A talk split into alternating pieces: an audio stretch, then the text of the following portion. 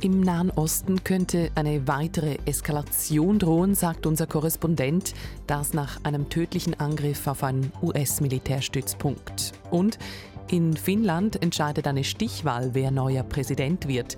Wir fragen, wer sind die beiden Kandidaten? Das sind zwei der Themen in der Sendung 4x4. Ich bin Vanessa Ledergerber. Schön sind Sie mit dabei.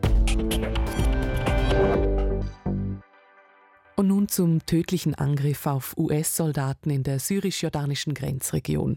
Das schürt neue Ängste vor einer Ausweitung der Krise im Nahen Osten.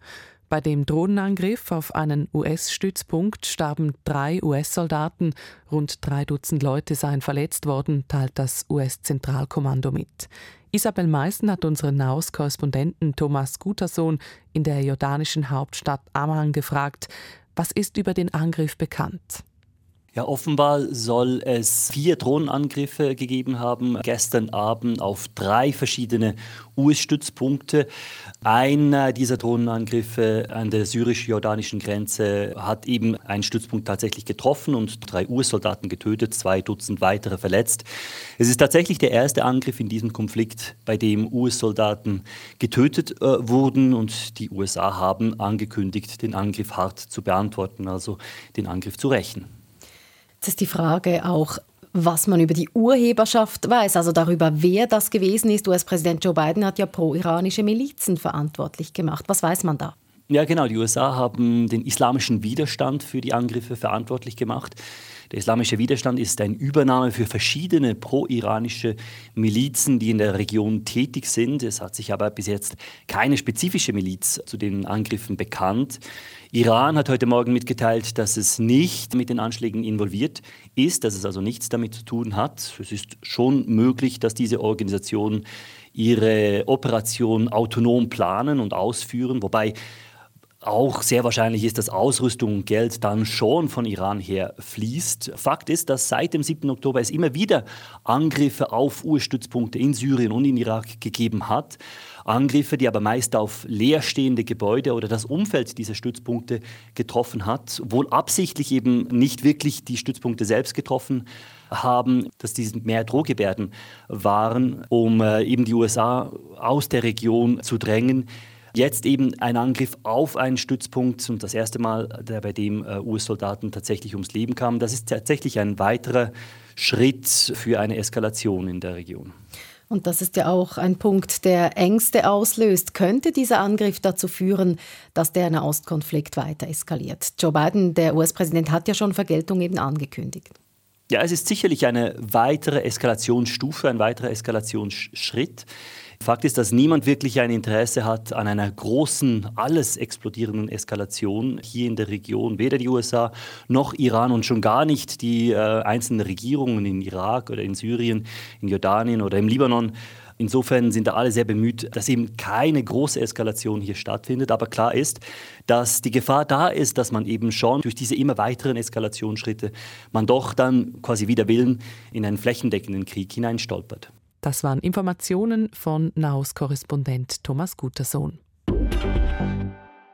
Die Finninnen und Finnen wählen einen neuen Präsidenten.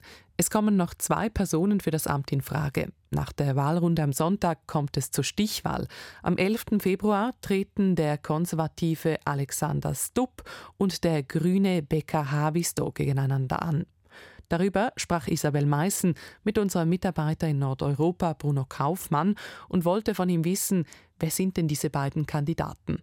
Ja, das sind zwei äh, bewährte und auch außenpolitisch sehr erfahrene Anwärter. Sowohl Alexander Stubb wie auch Pekka Havisto haben zudem auch viel Exekutiverfahrung. Der 55-jährige Stubb war auch schon mal Ministerpräsident und der zehn Jahre ältere Pekka Havisto war langjähriger Außenminister Finnlands. Da standen ja mehrere Personen zur Auswahl. Warum haben die Finninnen und Finnen jetzt gerade diese beiden am besten bewertet offenbar? Ja, also die äh, Finnen und Finnen setzen jetzt wirklich, also gut die Hälfte davon, äh, auf äh, sichere Karten im politischen Mittelfeld, wobei man sicher sagen kann, dass der konservative Stubb eher Wählerinnen und Wähler rechts der Mitte anspricht, der grüne Havisto jedoch eher links davon punkten kann.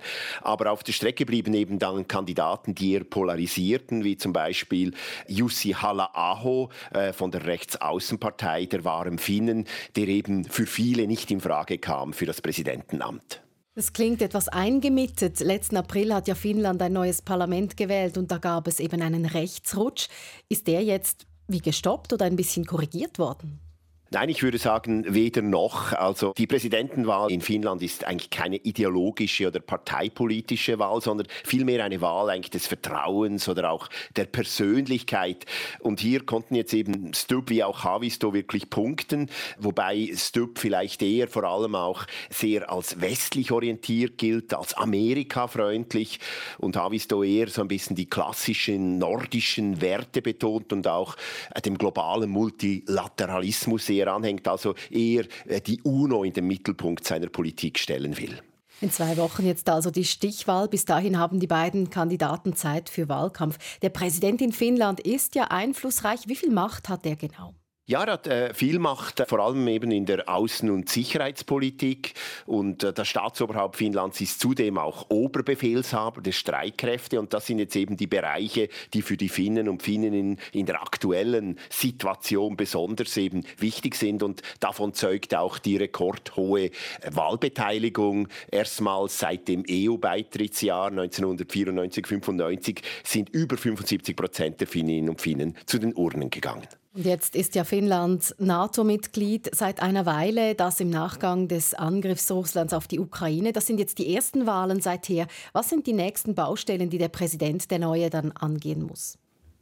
Ja, dieser NATO-Beitritt ist natürlich schon eine wichtige Wegwahl für Finnland nach 75 Jahren Neutralität und verändert eigentlich auch die Rolle des Präsidenten sehr stark, äh, weil eben sich das Verhältnis zu Russland so stark verändert. Russland ist ja der wichtigste Nachbar mit einer gemeinsamen Grenze von über 1300 Kilometer. Die ist im Moment dicht gemacht und sie ist auch sehr konfliktträchtig und jetzt muss Finnland zum Beispiel und eben auch der künftige Präsident sich mit Fragen befassen, wie zum Beispiel Beispiel, ob jetzt Finnland fremde NATO-Truppen eigentlich beheimaten möchte oder ob auch Atomwaffen zugelassen werden soll. Und gleichzeitig eben, weil ja in der Innenpolitik sozusagen das Klima sich ganz verändert hat, also im Unterschied zur Außenpolitik, wo große Einigkeit herrscht, ist eben innenpolitisch eine betont rechtsbürgerliche Regierung an der Macht. Da stellt sich jetzt schon die Frage, ob der künftige Präsident eher diesen Trend noch ein bisschen verstärkt, also eben Alexander Stubb eher in die diese Richtung oder eben mit Pekka Haavisto ein bisschen ein Gegengewicht bekommt, wobei eben dann beide Präsidenten oder jeder, der gewählt wird, eben auch auf die Versöhnung eigentlich dieser politischen Lager hinwirken muss. Sagt unser Mitarbeiter in Nordeuropa, Bruno Kaufmann. Die UNO startet in Zypern einen letzten Versuch, die zwei Teile der Insel wieder zu vereinigen. Zur Erinnerung, Zypern besteht seit 50 Jahren aus einem türkischen Norden und einem griechischen Süden. 800 Blauhelm-Soldatinnen und Soldaten sind dort stationiert, damit der Konflikt nicht eskaliert. Ab heute ist nun eine neue UNO-Gesandte auf Zypern unterwegs für Gespräche. Morgen trifft sie die Präsidenten beider Seiten. Darüber hat Isabel Meissen mit Thomas Seibert gesprochen. Er ist freier Journalist in Istanbul und war gerade in Zypern. Von ihm wollte sie wissen, warum will die UNO ausgerechnet jetzt wieder einen Versuch starten? Das hängt damit zusammen, dass der letzte Einigungsversuch in der Schweiz, das war vor sieben Jahren, ergebnislos verlief und besonders die griechische Seite in äh, den vergangenen Jahren sehr darauf gedrängt hat, dass ein neuer Versuch gestartet wird. Seit mehr als zwei Jahren gab es keinen UN-Gesandten mehr für Zypern. Jetzt hat der Generalsekretär Guterres die kolumbianische Diplomatin Cuellar zur neuen Gesandtin erklärt. Sie soll jetzt herausfinden, ob es überhaupt eine Grundlage für neue Verhandlungen gibt. Also das ist ihre Mission, herauszufinden, wie weit die Positionen der beiden Seiten voneinander entfernt sind. Und es soll gleichzeitig auch der letzte Versuch sein. Heißt das, die UNO könnte sich komplett zurückziehen aus Zypern, wenn das jetzt diesmal nicht klappt? Es ist auf jeden Fall festzuhalten, dass die UNO, das Guterres allmählich die Geduld verlieren mit der Kompromisslosigkeit der beiden Seiten auf Zypern. Es gibt immer wieder Forderungen, die UN-Friedenstruppe auf Zypern, immerhin die, die zweitälteste der Welt, entweder aufzulösen oder zu reduzieren. Also mit äh, Begriffen wie der letzte Versuch muss man ja immer vorsichtig sein, aber ich glaube, es ist zumindest der letzte Versuch, in dem bisherigen Verhandlungsrahmen angestrebt wird ja praktisch die Neugründung eines zyprischen Staates mit zwei Kantonen, einem griechischen, einem türkischen Kanton, also eine bundesstaatliche Regelung. Und ich glaube, wenn es diesmal nicht funktioniert, dann ist zumindest dieses Modell erledigt. Jetzt ist es ja so, dass die türkische Seite eine Zwei-Staaten-Lösung möchte. Die griechische Seite bevorzugt ebenso eine Republik mit zwei Kantonen. Warum gibt es überhaupt so gegensätzliche Visionen? Das hat damit zu tun, dass Zypern auf eine lange Geschichte eines Bürgerkrieges zurückblickt, der schon äh, Anfang der 60er Jahre begann. Äh, die griechische Bevölkerungsmehrheit auf der Insel gegen die türkische Minderheit.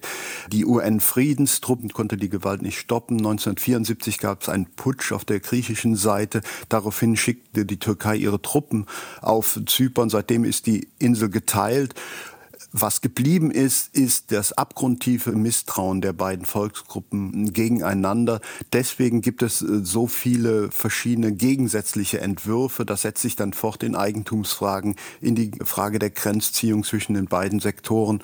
Und es gibt immer wieder Gewaltausbrüche. Im vergangenen Jahr äh, gab es Zusammenstöße zwischen türkischen Zypern und der UN-Friedenstruppe. Das heißt also, wenn man hier von einem eingefrorenen Konflikt spricht auf äh, Zypern, dann stimmt das nicht ganz, weil eben dieser Konflikt immer wieder aufbricht wegen dieses tiefen Misstrauens. Das ist also der Hintergrund. Und das bringt mich zur nächsten Frage. Dieser Vermittlungsversuch, dieser vorsichtige, den Sie beschrieben haben, wie realistisch schätzen Sie das ein oder wie plausibel, dass dieser Versuch Erfolg hat?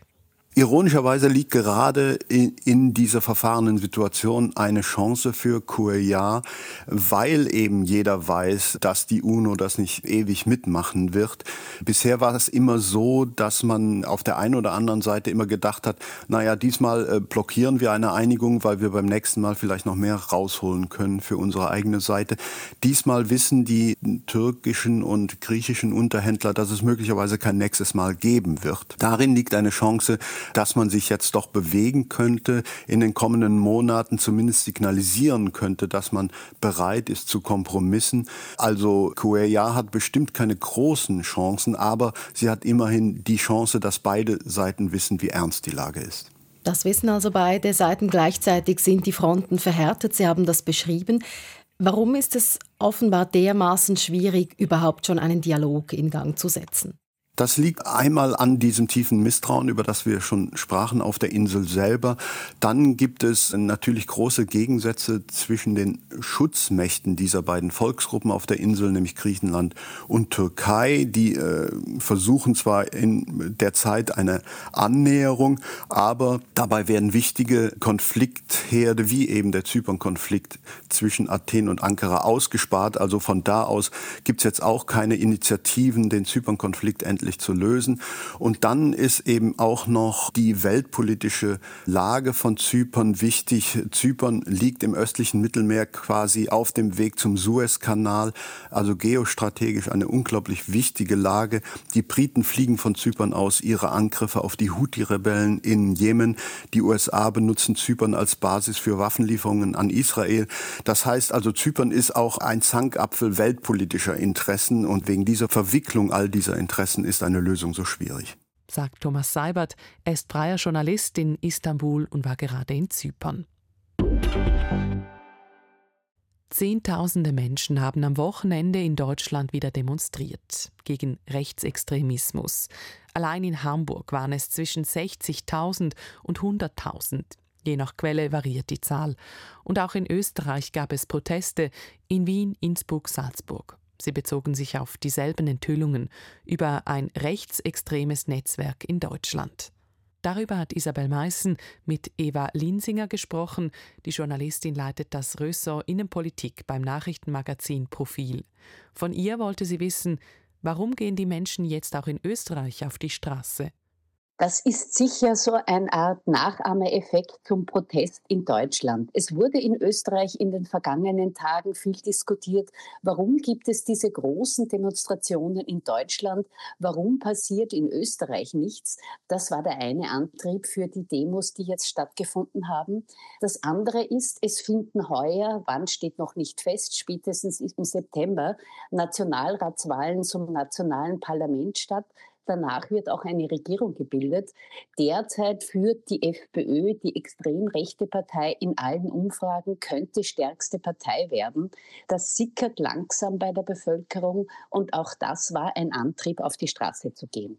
Jetzt haben diese Demos mehrere kleine NGO organisiert. Die großen Parteien sprangen dann zum Teil auf, riefen zur Teilnahme auf, außer eben die FPÖ und die regierende ÖVP. Wie ordnen Sie das ein? Bei der FPÖ ist es relativ klar, warum die nicht mitdemonstriert. Die hat sehr starke Verbindungen zum rechten Rand, wird teils selber als extrem rechts oder gar als rechtsextrem gewertet.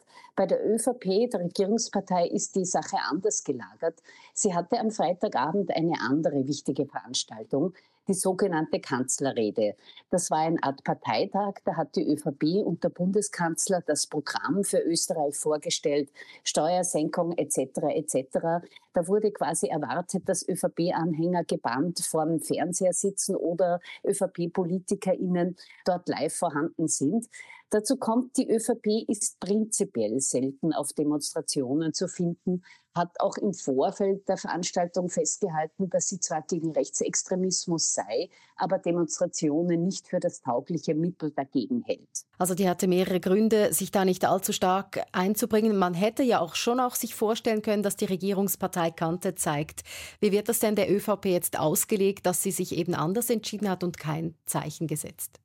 Das wird ihr nicht negativ ausgelegt und zwar deshalb, weil sie sich derzeit überraschend deutlich von der FPÖ distanziert. Bundeskanzler und ÖVP-Obmann bezeichnet Herbert Kickel, den Obmann der FPÖ, gar als rechtsextrem, Anführungszeichen Ende. Das ist insofern überraschend, denn vor vier Jahren saß Kickel noch in einer Regierung mit der ÖVP, war Innenminister. Derzeit sitzt die FPÖ in drei Regionalregierungen und regiert mit der ÖVP. Insofern ist die deutliche Distanzierung der ÖVP durchaus neu und überraschend und das wird intensiver diskutiert als das, dass sie bei der Demo nicht dabei war. Die FPÖ haben Verbindungen in die rechtsextreme Szene. Wie macht sich abgesehen davon Rechtsextremismus in Österreich bemerkbar? Es steigen die rechten, extrem rechten Delikte und zwar im Vorjahr um erkleckliche 20 Prozent. Das ist sehr viel. Es haben die Corona-Demonstrationen zu einem Art Wiederbelebungsprogramm für den immer latent vorhandenen, aber jetzt wieder gestiegenen Rechtsextremismus beigetragen. Bei den Anti-Corona-Demonstrationen hummelten sich auch wegen Wiederbetätigung Verurteilte. Es wurden NS-Symbole dort gezeigt, extrem rechte Parolen skandiert. Das ist das eine. Das andere auch, der Israel-Gaza-Krieg hat antisemitische Ausfälle ähm, befeuert. Auch da ist ein Anstieg zu bemerken. Sehr bezeichnend war auch die Demonstration gegen Rechtsextremismus jetzt am Freitag wurde von Rechten gestört und zwar bemerkenswert vom Dach eines Parlamentsgebäudes aus. Da gibt es an sich sehr strenge Zugriffskontrollen. Trotzdem wurde dort oben ein Transparent mit dem Aufschrift für Remigration entrollt. Derzeit wird geprüft, wie es die Extremrechten aufs Parlamentsdach geschafft haben. Aber das zeigt auch, wie verbreitet die derartigen Delikte sind. Hm, jetzt schlagen wir den Bogen wieder nach Deutschland, denn mit Martin Sellner von der Identitären Bewegung ist ja ein Österreicher prominent dabei in diesem geheimen Netzwerk, das da aufgeflogen ist. Da ist ja das Stichwort die sogenannte Remigration, also Menschen auszuschaffen, auch wenn sie eine Staatsbürgerschaft besitzen. Wie wird das in Österreich diskutiert, dass Martin Sellner da beteiligt ist? Sehr hitzig, zumal in Deutschland ja sogar ein Einreiseverbot gegen Sellner diskutiert wird. Sellner ist seit Jahren eine der auffälligsten Figuren der extrem rechten Szene, hat die Identitären mitgeleitet. Er hatte auch Kontakte seinerzeit zum Attentäter von Christchurch in Neuseeland und pflegt enge Kontakte nach Russland. Auffällig ist auch die Verbindung zwischen den Identitären und der FPÖ. Vor Jahren wollte die Vizekanzler Heinz-Christian Strache die Identitären aus der FPÖ verdrängen. Gesagt hat er, es sei nicht zulässig, dass man in beiden Vereinigungen Mitglied sei. Jetzt ist das wieder völlig anders. Für Herbert Kickel sind die Identitären eine, Zitat, NGO, das zeigt die engen Verbindungen und dass Sellner jetzt beteiligt war bei diesem Geheimtreffen in Deutschland, lässt auch die Diskussionen, wie eng die Verbindungen zwischen FPÖ und Extremrechten sind, wieder neu aufflammen. Das heißt, wir müssen vielleicht auch das große Ganze noch anschauen. Welche Akteurinnen, Akteure oder welche Rolle spielen sie aus Österreich im Allgemeinen innerhalb der europäischen Rechten? eine führende Rolle. Einerseits, weil sie sehr groß stimmenmäßig sind und eine lange Tradition haben. In Österreich begann der Anstieg der Rechtsextremen schon Mitte der 80er Jahre. Das ist sehr viel länger als in manchen anderen Staaten. Dadurch verfügen die Extremrechten in Österreich auch über sehr viel Geld weil sie eben in nationale Parlamente eingezogen sind, weil sie der Parteienförderung bekommen haben und sie sitzen in mehreren Landesregierungen. Dazu kommt, sie haben über Jahre ein Parallelmedienimperium aufgebaut, über eigene TV-Kanäle, YouTube-Kanäle, Telegram-Kanäle, das auch in benachbarten Staaten wie Deutschland sehr viel abonniert wird. Und es gibt eine Art Schulungen. Mitglieder der AfD, Mitarbeiter werden von der FPÖ geschult. Wie kann man denn so ein Parallelmedium aufbauen? Und der letzte Punkt, es gibt auch sehr enge Kontakte zu Russland. Wir wissen, was Russland nachgesagt wird an Beeinflussung von Wahlen. All das sind die Gründe, warum Akteurinnen aus Österreich innerhalb der europäischen Rechten eine führende Rolle spielen. Und es hat jetzt niemand von den Expertinnen und Experten überrascht, dass ausgerechnet ein Österreicher Sellner beim Geheimtreffen dort eine führende Rolle gespielt hat. Sagt die Journalistin Eva Linsinger. Gleich drei Militärregierungen verlassen die westafrikanische Wirtschaftsgemeinschaft ECOWAS. Mali, Burkina Faso und Niger gaben in einer gemeinsamen Pressemitteilung ihren sofortigen Austritt aus der Organisation bekannt. Die ECOWAS soll die wirtschaftliche Zusammenarbeit in Westafrika fördern und zählt nach den Austritten noch zwölf Mitgliedsländer. Isabel hat darüber mit unserer Afrika-Korrespondentin Anna Lemmemeyer in der kenianischen Hauptstadt Nairobi gesprochen. Sie hat sie gefragt, warum wollen drei der Gründungsländer austreten? Die drei Länder, die haben in ihrer gemeinsamen Erklärung eigentlich drei Gründe angegeben. Das eine ist, die ECOWAS habe ihre Mitglieder im Kampf gegen Terrorismus nicht unterstützt. Das zweite ist, die Organisation stehe unter dem Einfluss fremder Mächte und sei darum eine Bedrohung für die Bevölkerung. Und als drittes haben die Länder die Sanktionen genannt. Diese seien irrational, illegal, unmenschlich. Denn die ECOWAS hat gegen die Länder Sanktionen verhängt, nachdem in allen drei Ländern Militärputsch es gegeben hatte. Und diese Sanktionen, die haben Burkina Faso, Mali und Niger hart getroffen. Es hat also schon länger gebrodelt zwischen der ECOWAS und diesen Regierungen, die von Militärjuntas geführt werden. Wie hat die Regierung, die Organisation reagiert? Mit Bedauern.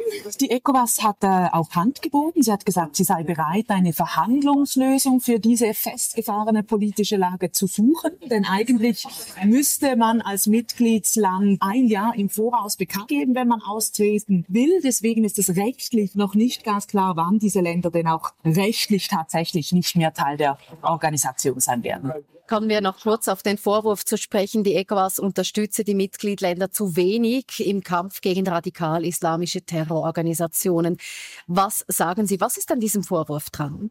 Äh, ich finde das eine sehr schwierige Frage. Also man kann sicher sagen, dass die ECOWAS als Wirtschaftsorganisation nicht in erster Linie für den Kampf gegen den Terrorismus zuständig ist, obwohl die ECOWAS auch schon militärisch aktiv war in der Region. Ich denke, im Bereich Terrorbekämpfung in Westafrika haben einfach alle versagt, durchaus die einzelnen Regierungen, aber auch Europa, Frankreich voran. Vor ein paar Monaten haben Burkina Faso, Niger und Mali nun eine eigene Organisation gegründet. Das ist nicht die erste. Es gibt diverse solche Sahel-Organisationen. Auch diese Länder wenden sich Russland zu und bis jetzt versagen sie auch. Die Instabilität in der Region, die hat seit diesem Militärsputsch nochmals massiv zugenommen. Also ich denke, hier mit dem Finger auf die ECOWAS zu zeigen, das ist definitiv zu einfach für ein Problem, das einfach unglaublich komplex auch ist. Die ECOWAS soll die wirtschaftliche Zusammenarbeit in Westafrika fördern. Welche Auswirkungen hat dieser Austritt für Mali, Burkina Faso und Niger? Ja, für die Bevölkerung vor allem von diesen drei Ländern wird es große Auswirkungen haben, vor allem in Bezug äh, Personenfreizügigkeit. Also dann sind Burkina Faso, Mali und Niger auch alles Binnenländer. Das wird ein Problem sein. Es fragt sich auch, was mit all den Menschen geschieht, die illegal jetzt in anderen ECOWAS-Ländern leben und arbeiten. Also man muss sich vorstellen, das ist ein bisschen wie in Europa mit der Personenfreizügigkeit und dem freien Warenfluss. Das wird auch Auswirkungen haben. Die Zölle, es wird schwieriger und teurer werden zu importieren und exportieren. Also eigentlich die ganze regionale Wirtschaft klappt hier eigentlich zusammen. Man muss sich das ein bisschen wirklich vorstellen wie beim Brexit. Der Unterschied ist einfach, dass die meisten Menschen in diesen drei Ländern durch die Sanktionen bereits erfahren haben, was das bedeutet, weil das bereits durch die Sanktionen so viel teurer geworden ist, weil die Importe gestoppt wurden, weil sie bereits bedingt nur Zugang zu ihrem Geld auf dem Bankkonto haben, weil es eben Abhebungslimiten gibt. Also, und man sieht es auch in den sozialen Medien jetzt. Es sind die Menschen, die in diesen Putschländern die Konsequenzen tragen durch die Sanktionen. Und jetzt mit dem Austritt der ECOWAS werden sie noch ganz allein gelassen mit diesen Militärregierungen. Damit sind wir am Schluss der Sendung 4x4. Am Mikrofon verabschiedet sich Vanessa Ledergerber.